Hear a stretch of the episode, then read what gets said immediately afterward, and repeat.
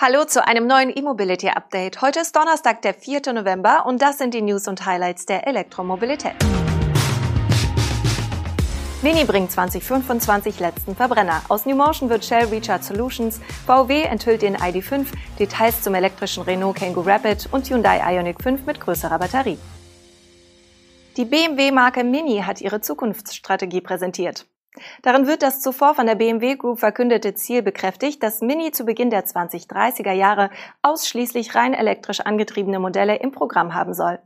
Außerdem macht Mini nun klar, dass im Jahr 2025 das letzte neue Modell mit reinem Verbrennungsmotorantrieb auf den Markt kommen wird. Und in zwei Jahren, also 2023, wird Mini das erste Modell einer neuen Generation von rein elektrisch angetriebenen Fahrzeugen präsentieren. Dabei dürfte es sich um den Mini Countryman handeln, der bereits für 2023 angekündigt wurde. Er wird als Nachfolger des aktuellen Mini Countryman ab dann im BMW-Werk Leipzig gebaut.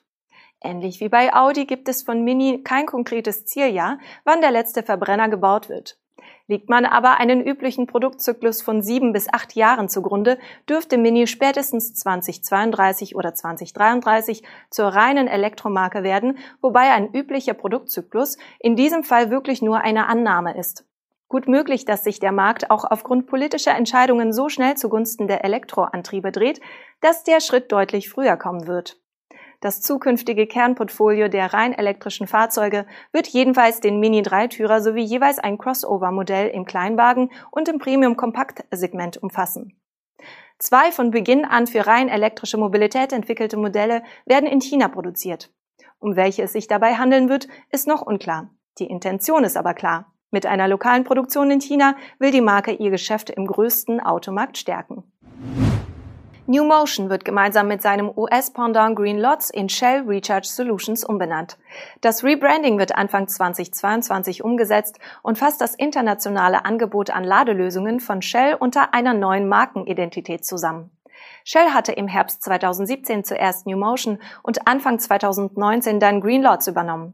Mit dem einheitlichen Auftreten will der Konzern nach eigenen Angaben saubere Mobilität ermöglichen, zu Hause am Arbeitsplatz und unterwegs. Was mancher als Greenwashing verurteilen könnte, führt bei Shell zu dem Ergebnis, ein umfassendes Angebot an Ladelösungen anbieten zu können und das sogar international. New Motion soll dabei seine Erfahrungen bei Heim-Ladelösungen und Roaming-Diensten in Shell Recharge Solutions einbringen. Die amerikanischen Kollegen von Greenlots steuern das Know-how bei Ladenetzwerken und Flottenservices bei. Shell Recharge Solutions soll weiterhin die bekannten New Motion Dienste anbieten, also einerseits Hardware- und Softwarelösungen von Shell Recharge für zu Hause und den Arbeitsplatz. Andererseits betreibt New Motion das öffentliche Roaming-Netz Shell Recharge, das auch als White-Label-Lösung für Drittkunden angeboten wird. Das Ladenetzwerk bietet Zugang zu mehr als 250.000 öffentlichen Ladepunkten in mehr als 35 europäischen Ländern. Volkswagen hat die Coupé-Version seines Elektro-SUV ID4 vorgestellt. Das Modell trägt den Namen ID5 und kommt mit Heck- oder Allradantrieb daher. Letzterer trägt den Zusatz GTX. Als Energiespeicher ist ausschließlich der große 77 Kilowattstunden Akku verbaut. Bei der Optik des ID5 gibt es keine Überraschungen. Bis zur B-Säule entspricht das SUV Coupé dem bekannten ID4, nur das Heck sieht formbedingt etwas anders aus. Bei Länge, Radstand und Breite entspricht der ID.5 ebenfalls dem ID.4, allerdings ist das SUV Coupé 3 cm flacher. Gemeinsam mit dem aerodynamischen Heck ergibt sich ein CW-Wert von 0,26 statt 0,28 beim ID.4. Bei der GTX-Version sind es 0,27 statt 0,29.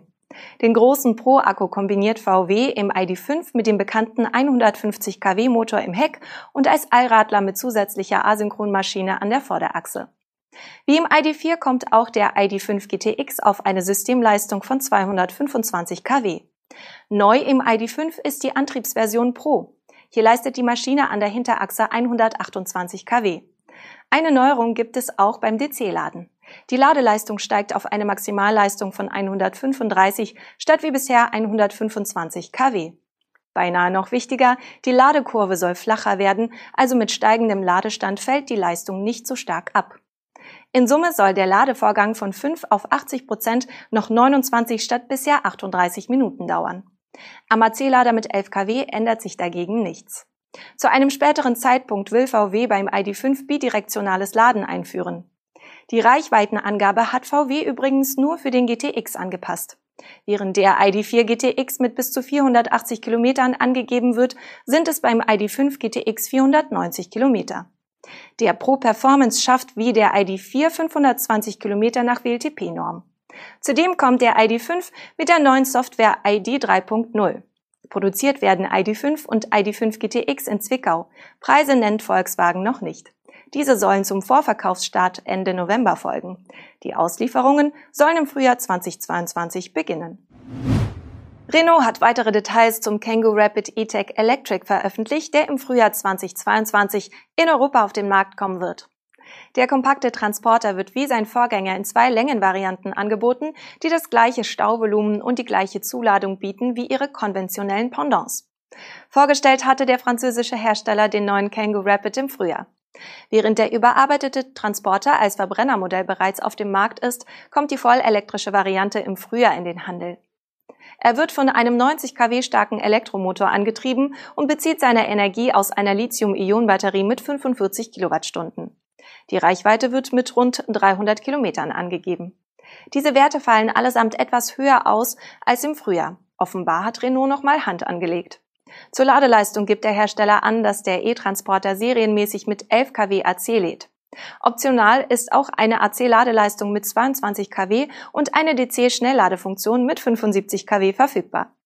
Zu den Ausstattungsmerkmalen des E-Transporters zählt die breiteste seitliche Ladeöffnung in der Klasse der Kompakttransporter und eine mit einer Wärmepumpe gekoppelte Innenraumklimatisierung, die den Großteil der Energie zum Heizen und Kühlen aus der Umgebungsluft statt aus dem Akku bezieht. Preise sind noch offen.